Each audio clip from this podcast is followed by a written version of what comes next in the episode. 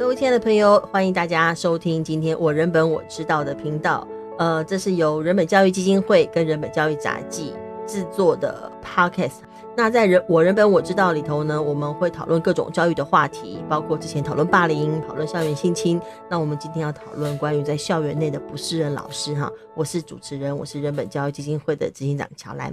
在我们今天的现场呢，我们邀请到呃当事的家长妈妈以及处理这个事情的呃人本教育基金会的新竹办公室主任慧珍，来共同讨论一个题目哈。这个题目事实上我也在想要怎么定啊，但但这个题目我们也常谈啊，就是说关于我们的孩子在学校当中遇到一些呃老师的作为，这个老师可会施暴啦哈，或者是说辱骂啦，然后造成孩子的身心伤害。那整个家长在处理的过程当中也面临很多的挑战呢、那呃，我们之前这个题目一系列叫做“为什么不胜任老师淘汰不掉”嗯，那我们今天也等于是延续着为什么不适任老师淘汰不掉的脉络，来共同讨论这个话题哈。那这个是在桃园的一个国小呃小孩在班上所遇到的一些状况，而且这个老师的呃行为在我看来是蛮暴力的。那那待会要请妈妈来跟我们。也叙述一下发生了什么样的状况。呃，那我们都先欢迎呃现场我们的妈妈，还有新竹办公室的主任慧珍，跟大家先说个 hello。大家好，我是人本新竹办公室的主任慧珍。大家好，我是林姓儿童的妈妈。嗯，我们就大家就直接称呼妈妈跟慧珍这样了哈。我想这个这个案子的部分，可能就是待会请妈妈帮忙让大家了解一下到底发生什么状况。因为我现在看到的资料是说。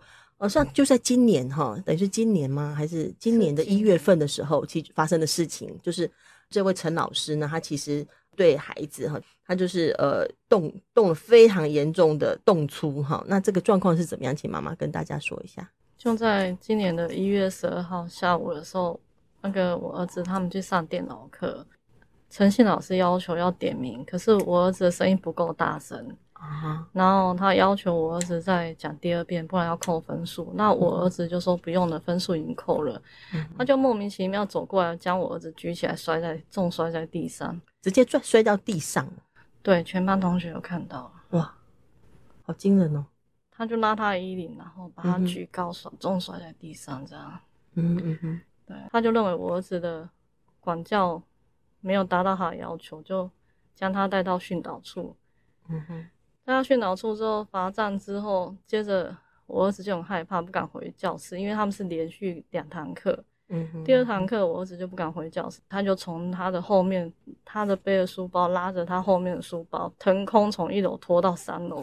从一楼拖，这样腾空这样拖着哦。对，他的鞋子前面尖头那都磨的都是，然后腋下都磨破皮，然后整个都有勒痕这样。那当场整个状况，小孩一定完全吓到了。对，我看。监视器画面就是他将拖到电脑教室后门的时候，然后他将我的举高，然后重摔在地上。哦，是直接监视器都有拍到。对，所以这个监视器的内容其实学校有看过，老师自己也看过。我不知道老师有没有看过，但是我是跟学校的主任一起去看监视器画面。嗯哼哼，妈妈当时看到这个画面，心情一定很难受，非常难受。对，嗯。因为那天晚上。我儿子也问我，他说：“我是不是天生少一只耳朵，就注定别人家失败？”那我问他为什么，他说：“因为老师骂他。”然后我就问他说：“怎么了？”他就不讲。嗯嗯嗯。那我也没办法，我只好请他们班导，然后去问陈信老师到底做什么事情，对我儿子做什么事情。嗯哼。可是他还在欲盖弥彰，他认为说我儿子是不服管教，然后是他教书。快三十年以来最难教的小孩，你听了一定觉得很冤枉耶。对啊，非常冤枉，因为他这样对我的小孩子，是因为我儿子没有达到他的标准，然后但是这个标准就是他叫他的时候，第一次他没回答他，或者是哦不是是点名太小声，他回答太小声。对，因为我儿子讲话很小声。对啊，就是一个因为讲话小声，然后就要被用这样的方式对待，这个慧珍听了一定觉得非常不合理吧？非常不合理，我觉得。不要说比例，而是就是小孩点名，他也不是忤逆你好了，很多让老师很生气，他只是讲话小声，而且其实问过呃当事小孩，他说他其实有再回答一次，但老师还是觉得不合格，嗯，因为他的点名还必哦你必须要报自己的座号，再喊自己的名字，嗯，那才是合格的，而且声音音量够大，所以小孩做了两次之后，老师不满意，所以他才会觉得算了，你一定扣了我的分数，我就不要了。嗯嗯。所以其实孩子本身也有努力过一次的，嗯，但就因为这样，老师就气成这样。嗯，其实这有点有，我觉得有一点太令人惊讶，就是说我因为讲话，我因为回答小声，然后你你就过来这样把我摔到地上去，我觉得这个是怎么怎么会料想得到呢？太突发了。这老师是第一次这样吗？他在电脑课是第一次，哦，是在电脑课第一次，电脑课是第一次，这是有言外之意的。嗯嗯，所以你的孩子也是，就是这个这个事情，呃，目前是发生这一件，还是说他长期还有其他的状况？在你们的经验当中，这个老师就是以前啊，以前也有听，就是听学校主任在说，他也有过往的记录，然后今年开学，因为换校长，已经有警告过他。嗯、教师法也修法了，嗯、可是他还是一样做这样的事情。因为我是听他们学校主任在讲、嗯，还是主任讲？对，主任是行政职，哎，就是他是负责这个事情的人。因为他跟我还有家长会总会长当面讲，嗯哼嗯哼，也就是事情发生之后，你去找学校主任谈的时候，他才他有讲出这个状况。对，哎呀，我好好奇，他当时的表情什么表情啊？是那种，哎呀，我都跟他讲了，他竟然还在犯，还是说？他讲话就你说的主任那个，他也很为难。他因为其实他们主任其实蛮用心，哦、但是他很为难。他觉得说已经跟他讲了，再讲他也是一样。嗯哼，他很为难。这种为难听在惠贞的眼里。心里你怎么想？呃，就是说，其实因为陪妈妈去调查，我有碰过那个主任，嗯、我知道他是会心疼小孩的人。嗯哼，好，所以我我觉得事情发生的话，我觉得他其实还算积极的照顾当这事发后的小孩。嗯哼，嗯哼，但我觉得同样在处理行政，我觉得他们有一种就是啊，怎么会这样？但我也不能把他怎么样，所以就是小孩很可怜，但他是我同事，所以没有处理。这这就很，我觉得这是很微妙的地方，就是说，这作作为一个主任，他也会心疼小孩，然后他也会疼小孩，然后他所做的方式是啊，我尽量的去提醒哈陈老师啊，你不要再有这个状况了，嗯、等等的。那他看似他做了一个作为了，可是事实上这样的作为看起来没有用处啊。实际上是我觉得就太像，因为他们就心疼小孩，嗯、但他们没有具体站出来维护保护小孩，相远。嗯，对。就是说，如果我假设他们是这件事情，显然从他的对话，我觉得他们之前陈老师是有记录的，而且他们很清楚，也不希望他再犯。是，但这件事明明再犯了，依然目前处理，就是他们还是整个学校认定他没有罪，他他他是基于管教，基于保护小孩。你你你说的这什么意思？就是说等于妈妈呃，你们去跟学校谈过之后，其实学校也有启动相关的机制吗？还是怎么样？嗯，开教评会的时候，因为那一天。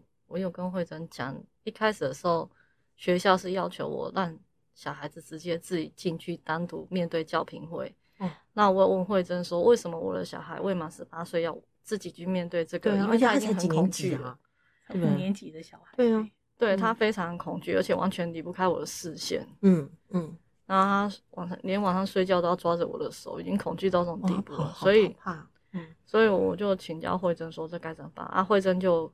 陪他也蛮好心，他就陪我去这样子。嗯、可是那天去只有两位老师，叫两位老师吗？应该是说一个教评会的场合吗？嗯，不是不是，他们应该是说他们就是那个所谓的现在规定教师法修法之后要校事会议，然后他们聘了外聘委员，哦、等于校事会议的调查委调查会，所以是校事会有组一个调查小组，对他们调查小组聘了所谓的他们这次说五个成。五个外聘委员，五个委员呐、啊。嗯、哼那但是很微妙，是到了现场，因为只有两位，嗯、所以其实是就后来知道说，因组成是三呃五位，那他根本出席没到一半，理由是哎、啊，但他学校说教育局说这样合法，因为其他、哎、他，他五个委员只来两个哎，只来两个，这个对，这就是符合程序吗？但程序目前我们一直在说，程序没有说要几个哦，对。对，他没有说他的出席率要到哪里，他们说因为教评会如果要做决议是有他的规定的，有他的门槛，但但校事会议可能没有。没有。好，所以他我觉得陪同妈妈处理中，我觉得学校其实就是说，他们都以他们对程序不熟，但像是我觉得有一种、说实话，我当下觉得是不用心跟没有体贴小孩的为难。嗯哼，为什么你这么说？就是说，比如说这个孩子这么小，而且遇到当事，我们未满十八岁，一定是成人陪同。但当下学校第一个口就是觉得说，因为怕小孩有能力了，他自己可以说五年级的嘛，可以说话，所以刚开始是坚持妈妈不可以去的。然后我还包括我们也呃不准陪同，可是小孩其实好害怕。我当下那个孩子是从一路抖回抖进学校，而且我觉得学校非常的不用心，就是说他们选定的调查地点就在事发那一栋的电脑教室的附近。哦，又来了。所以小孩整个吓傻，因为我们这几这几次处理案子，包括今天早上开记者会的那个幼儿园的案子，他调查的地点也是啊，而且是幼儿哦，嗯，然后小孩这样也很害怕啊，是就很不友善呐、啊，非常不友善我们的申诉者。对，所以那时候，所以我们在其实事前就跟家长呃，请家长跟学校说他要陪同，而且我们会陪同比较知道程序上，但我们其实到了现场还是花了一段时间跟委员们沟通，最后。就是学校的回应说，委员们同意让妈妈陪同，所以妈妈只能在坐在旁边，然后握着小孩，小孩是一直抖，边掉眼泪边抖着把话说完的。就是一个一个家长，一个妈妈想要保护跟照顾自己的小孩，还要经过你委员同意哦。对，我觉得那个非常的粗鲁啦，嗯哼，非常过程中我觉得是非常粗，而且如果这件事不是我们帮忙提醒这件事。可以想象当下就是小孩自己进去，有没有家长？一般家长遇到这种事只能乖乖听话。嗯嗯。所以当天其实我们就在现场，我不断是花很多力气说，因为人本处理过很多这样的案子，家长一定可以陪同，而且我们也可以陪同。我知道我不能讲话，但我们在那边监督你，确定你的程序是合法的。嗯嗯嗯，对，所以花了一段力气，才终于妈妈可以坐在孩子的旁边。所以那你有进去吗？我有进去，我坐在离他们再有一段距离的地方，确保我无法讲话。他不能让你太靠近会讲话这样。对，我 没办法讲话。那妈妈在那个现场的感觉如何啊？你在现场，小孩子有一度哽咽说不出话，我想要补充，但是老师就说：“妈妈，你不要讲话，就让小孩自己讲。”他也这样回答我。哦，那你那时候听到他这样讲，你的看法是什么？其实我很生气。嗯嗯，我你气的是什么？我觉得小孩已经这样，你们还要再逼他一直重复，一直 repeat 当时的状况，然后一直讲，一直讲，你一直在重复叫他想，一直想，一直想同样的事情。嗯，小孩子已经跟你重复说啊。老师就是这样抓我衣领，然后把我举起来摔，然后同学三号跟七号就嘲笑我，一直重复的事情，然后你一直跟我们讲说，你是不是记错？你是不是记错？现场这样讲哦，说你是不是记错？他问我儿子是不是记错？他说的是你确定吗？哦、对，哦，等于暗示这件事，暗示他的记忆的问题。嗯、但他这个真的就听起来，这个委员本身的立场就有点问题啊。呃、我觉得他算以我遇到算客气的了，哦，还有更离谱的。但我觉得那委员就还是会典型，每一次在这样调查现场，委员都一定会问一句话：是不是因为你不乖，所以惹老师生气，老师才会那样做？嗯哼，嗯哼。那至于说确认，当然基于调查，或许他是一个中立立场，必须确认小孩的记忆或中间。我以我的经验，我觉得这些那一天遇到两个委员还算不会太离谱啦，我觉得算中立。但但但你说，对于一个好不容易到现场。因为要鼓起勇气到现场，然后要承担了害怕的小孩，当他一再被问“你确定吗”的时候，他一定心里面是非常的受打击啊。我估计啊，我猜小孩的心情会有这个心情啊，这个可以体会嘛。就他本来就是面对大人就不容易了，然后，然后我要我我我又是要来讲老师的状况。那在这个状况之下，其实要如何能够在这个这个调查或讨论现场，能够让儿童可以更可以放心的说，或更没有觉得自己被指责或被如何的对待，我觉得是很重要的事情。所以，所以虽然虽然我也可以肯肯认说，事实上我相信委员他一定会做这样的 confirm 的动作，但 confirm 的方法通常不一定要叫做你确定吗？对，confirm 有各种方法，就是我们只要不断的了解客观讯息，就是一个 confirm 的过程了，而不是说你确定吗？对。那那在这个在这个校事会调查之后，他才开教评会。他们在地方没有开教评会哦，哦，没有开哦。他们校事会议啊，因为教评会要进入解聘，他们不打算进入解聘。对，他跟我说没有没有，他们其实谁跟你说有？学校学校跟教育局都有跟我说有有开教评会，他们一直跟我说有，可是我说那你要给我教评会结果跟报告，嗯，他说你自己要来申请，嗯。所以其实他们第一轮，他们就是就跟妈妈，我觉得是糊弄，他们没有开教评会，所以他们校事会，他们他们连考机会都没有开，有开考机会，哦、所以他们就他，他们可能把考机会就当成。我想听有些听众朋友可能没有那么了解啊，就是说，因为这里头有好多个名词哦。嗯嗯、那因为一旦牵扯到不适任教师的解聘、停聘、不续聘的事情，就会到教评会。嗯、但是如果是呃跟呃记过啦、口头警戒啦、哈等等的，会到考机会。嗯，但是如果以这个老师的行为，就陈老师的行为，他这样把小孩摔到地上，然后这样拖行小孩，这绝对是教师法第十四条的不适任。对，那这是要进教评会的。是，也就是说。这样的这样子的行为，他是要进到教评会去讨论。说，你也可以说你你没有要解聘，你也可以说你没有要停聘。你但是你你三号这个事情是必须要进到教评会才行，而不是进到考机会。也就是学校用某种手法，对，偷天换日。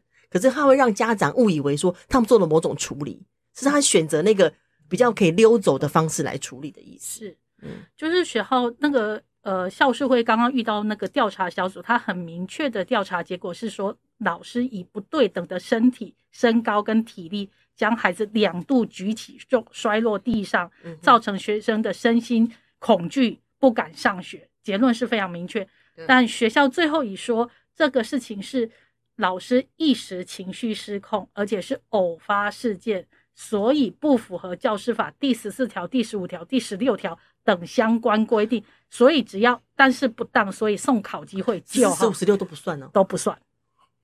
是的，啊，他很明确就说，因为没有达那个要标准，因为这不是体罚。他们所谓不是体罚，就是说依据教育部的定义，好，体罚是老师基于惩罚之目的，然后呃拿有固定东西威胁学生。嗯、所以第一个，陈老师没有处罚的目的，我只是情绪失控，哦、我没有处罚的目的。然后呢，我没有拿棍子。我只是把他举起来，我又没有拿棍子打他，我只是摔他，只是摔他，也不对，也不是交互蹲跳嘛，我也没干嘛，我只是把他摔放下去而已。那这样叫做什么呢？这样叫做什么？这样叫做你倒霉吗？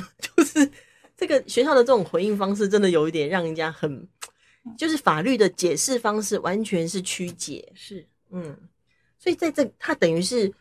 我刚看他，他等于是在这个考机会之后，他等于是用口头警告。嗯，那口头警告这是非常的轻微的。更更离谱是他口头，他们考机会第一次做出了口头警告，校长觉得因为可能长官退，考机会再做一次还是口头警告，校长只好送教育局，教育局再退。他回来之后更妙，学校第三次考机会决定说不予惩处。越退越浅，就说他们，我非常记得他那个票数非常悬殊，同意说老师是基于保护学生、管教学生，所以所做的行为根本不需要惩处。他是哪来的调查资料说他是基于保护学生呢？因为老师说我儿子想自杀，他想跳楼，他是为了救我儿子。可是我看监视器画面，我儿子是乖乖从他后面走出来的。哎呀，他这公然说谎啊！嗯，但这整个过程其实对你对你的小孩影响应该还是蛮大哈。很大，他到现在还走不出来。怎么说？他现在还会很做噩梦，做噩梦，然后也不敢单独一个人，然后更不敢，因为他睡觉也要人陪。他五年级，他其实小小一的时候就自己独立睡觉，到现在他事情发生到现在不敢独立睡，嗯、然后睡眠也有障碍，无法入睡这样子。嗯、哼然后在学校他无法自行。单独在走廊上或去到哪，他不敢离开教室太远，然后上厕所也要同学陪伴。那是事发之后才有的状况，这都是事发之后才会这样。也就他在这个学校已经一到五年了，对，是在事发之后才这样，就很明显的影响啊。是，但还是他还是继续在原来的学校。对，因为他的好朋友跟他们的班导对他很好啊。我问过医生，嗯、医生说是。这时候不能强迫他到新的陌生环境，让他更恐惧。对，而且如果说他他对于班导是有信任感的，其实对他而言也是不错。从事情发生到现在，唯一真正关心他只有班导。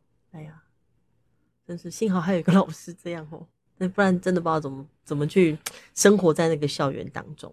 嗯，啊、他他他对于其他，包括像陈老师这样子的，当然陈老师这样的状况对他带来恐惧很明显。那他对对于其他，比如说。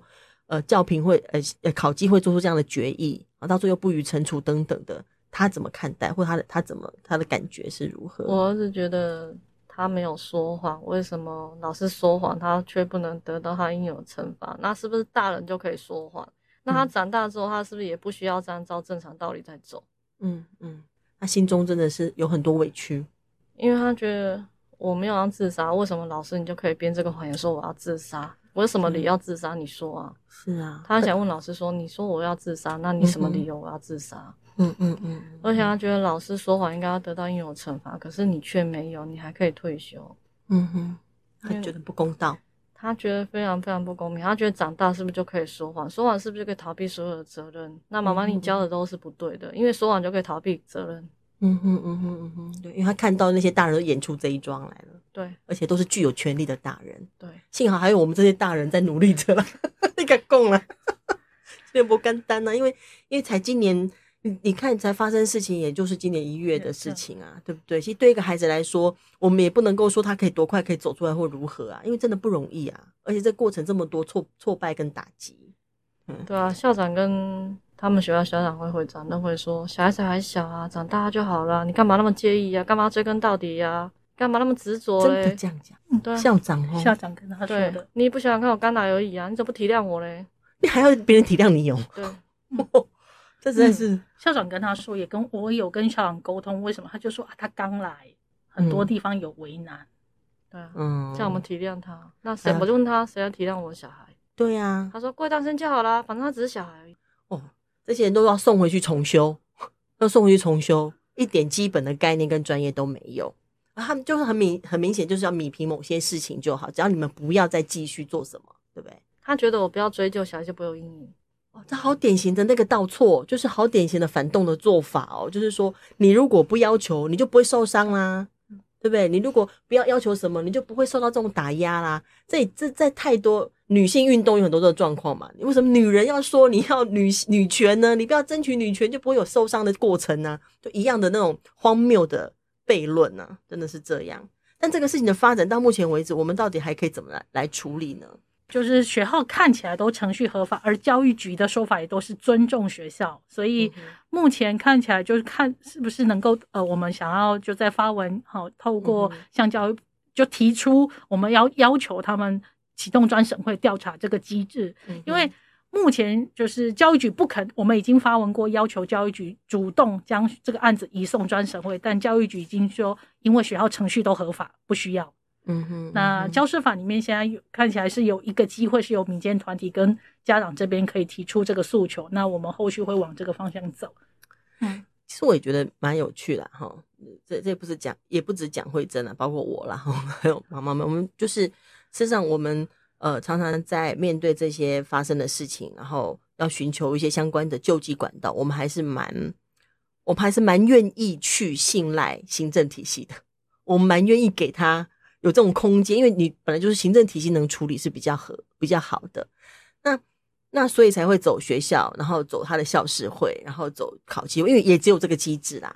但三号我到到目前为止，我们看到的态度跟状况，他们基本上并没有要面对这件事情，而且还希望可以用某种方式，好像道德的压力啊，某种压力，然后让人家不要继续的去追究这个事情。在这个状况之下，我们要如何去 保持一种信心，说我们还要继续走专审会？这这是我常在想的问题耶，就是说，但我们还当然还是会期待有这个机会嘛，对不对？所以我们还是走一个行政体，就继续找教育局的专审会。嗯嗯，期许说是不是还可以透过这个过程，还有机会有一个打开一个门，有一些有一些人他可以稍微醒过来一下，知道说他自己可以做一些对的事情，来保护跟协助我们的孩子，来寻求一些基本的正义。那这个。这真的需要一种信念呢。就是说，我每次也在想，常常心里想，可能其实成功的几率不见得那么高。嗯，但总觉得多说一次，或许他们就会觉得，啊，这是他的责任，他们要处理。嗯嗯嗯、然后多做一次，多接触一些行政人员，他有机会让我透过我们的说，他比较知道小孩的委屈，小孩的难受。嗯哼，嗯，在下次遇到这样的案子，他就比较有感觉。就像这个案子从一月，其实我觉得桃园市政府大概三天两头就接到我的。关切电话，然后打电话去跟教育局谈啊，嗯、去跟社会局谈啊，就是一直在说孩子怎么了，嗯哼，然后孩子的委屈，然后他到底他很需要你们这些大人外来的大人的帮忙，而不是在学校那个体制。那包括看监视，像比如说妈妈说的监视器画面，其实我大概催了一两个月，教育局跟社会局才去把它捞回来看。嗯哼嗯哼。那我就觉得很高兴，也因为这样的催，终于在社会局终于看了录影带，也真的把老师裁罚了六万块。嗯哼。我觉得如果没有那个催，他已经裁罚六万，对不对？用不当对待嘛？对，还是身心虐待？呃，不当对待就是呃，儿权法第四十四十九条第十五款，对儿童行使不当行为，不当行为，所以被裁罚了六万。对。但即使有这么明确的六万，学校依然认为他不需要解聘。对啊。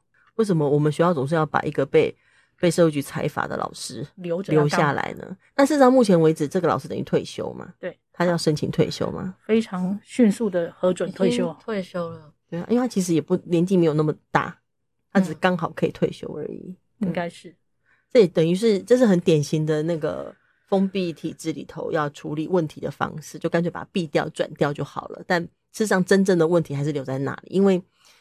因为事实上，如果我们的主管单位，不管是校方或者是局方、哈市府，大家的态度上都不打算让事情可以彻底的、充分的被处理，没有打算让小孩的权益充分被保障，那么是一定会再发生，绝对会再发生。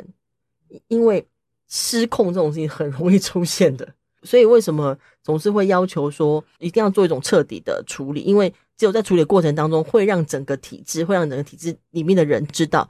这所有在谈的儿童权益保护，这所有在谈的不得这样体罚，这所有在谈的不得伤害儿童是当真的，否则很多人都认为是玩假的。他就觉得我只要能够有靠山，我只要能够挨得过去，我就可以不需要面对这个状况。那当然有可能会再再发生啊，如果是没有继续处理的话。最后再请教妈妈，就是说这个案子这样走下来，到目前这样的发展，你你会有什么样的期许或期待说？不管是期许桃园市政府啊，哈，或者期许我们的教育体系，或期许校方，你有什么样的期待？你可以在这个时候可以跟大家说一下。我没什么期待，没什么期待。对，因为我觉得很失望，因为事实都已经证明这样，我们也是有证据、有监视器，可是桃园市政府这边的。只是教育局借一个申诫，然后社会局开发，竟然还让这位老师就让他直接这样退休，是对啊，所以让我的小孩认为说，是不是大人就可以说谎？嗯、那小孩价值观跟人生观，应该说针对于这件事的小孩，不是只有我的儿子而已。嗯嗯，他们班还有知道这件事，他好朋友，大家认为说，是不是大人就可以说谎？嗯，就可以逃避责任？对，他们其实是很不高兴啊，就是很委屈啦，因为在他们的价值观当中，不应该这样逃避责任。在他们价值观当中不应该这样说谎，你们大人这样教，但是他却看到一个这样的状况，那对孩子而言，这是一个呃，也是一个信念的挑战，就是我们所遇到的哈。但是面对这些信念的挑战，其实也是我们在从事教育改革或做教育推动当中一个蛮重要要去思考的事情，就是说，嗯、呃，三号我们也是期许这个体制可以有所改变，才需要再处理这些个案，但是也确实在处理个案的过程当中，在挑战着说，到底我们有没有办法？呃，能够做在做什么样的行动，跟在做做怎样的事情，让这个事情跟体制真的有所改变。那我想这也是为什么惠政会提出来说，我们还是会去走专省会。但是如果有机会，像我们这样有机会透过 Podcast 让事情让更多人知道，让更多人有所体会。而且我觉得今天的谈话当中有一些很重要的部分，是包含，比如在那个校事会议当场现场的那个状态，那个委员讲的话，我们碰到的处境。其实这这个是实际发生的，这不是一句啊，我们已经修法有个校事会议，我们修法有个机制就可以面对跟解决的，必须要面对这样的实际的状态，然后理解这当中的文化。我们这当中的文化可能是对儿童不够尊重的，我们没有把儿童摆优先，我们没有把家长儿童的对教育的诉求摆优先，我们把原维护原来的人哦，让老陈老师可以稳稳的啊，让主任可以稳稳，让校长自己可以稳稳的摆到优先去了。这些文化是要被提出来检视的。呃，那我觉得在透过妈妈跟慧珍的谈话当中，就是提供我们大家就这个部分的解释一个非常重要的一个思考跟材料。就是辛苦的是妈妈跟小孩啊，因为你们还在面对这个过程当中，我知道生活还在继续，就那个生命力还是还是在发挥着，让我们可以做我们要做的事情，以及做我们要对社会做的事情。好，这都是。很动人的部分，但是我们也是觉得说，这整个社会正义的实现也是需要大家共同来努力的。就包含听到这些我们今天所谈的相关内容的朋友们，其实我们我现在没有办法马上说，哎，马上你去打电话找谁找谁就可以怎么做好。但是我觉得保持我们是清醒的很重要，以及保持我们知道这件事情很重要。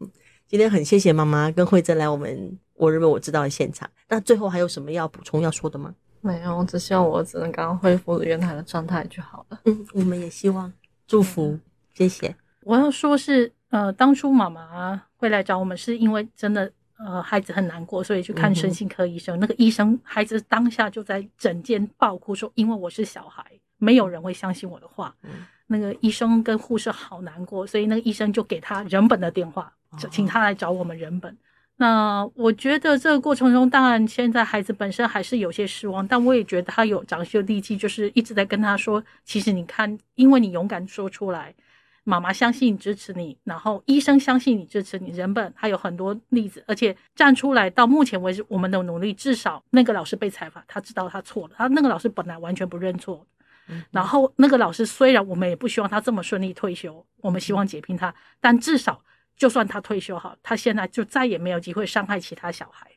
你的努力是非常重要，你很勇敢，那个那个其实是非常了不起的一件事情。嗯，所以我相信其实是未来遇到这样的事情，我觉得所有人都要就应该要站出来，虽然结果不一定如我们的预期，很可能常常不如预期，但。总是有做，绝对比原来都不动好太多了。嗯嗯，对、嗯，这个真的太好了，谢谢慧珍这个后面谈的这个结语哦。因为事实上，我们有时候没有办法马上撼动，或没有办法马上改变，或没有办法马上得到我们要的结果。但我但我们可以让他不太好过。对。我们可以让他们不太舒服，我们可以让那校长有点难受，我们可以让老师难受，跟让主任，让你们不要这么的顺其自然的把一切呃不对劲的事情压在下头。我觉得我们一定可以做到这件事情，就让他们没那么好过，让他们藏不住。那这个是非常重要的价值与意义。非常谢谢妈妈，也谢谢慧珍，谢谢，拜拜，拜拜。那各位亲爱的听众朋友，我们今天这一集。我人本我知道，就到这边告一段落了。那也请大家要记得订阅哦，哈！我人本我知道的这个频道。那呃，我们还会持续的有一些相关的案件的讨论、议题的讨论，以及包括呃，甚至还会有那个书本的介绍哦，哈！就是问世书店都会一起在我人本我知道的频道当中，请大家可以开启订阅，让我们共同一起来建造一个人本社会。谢谢大家，拜拜。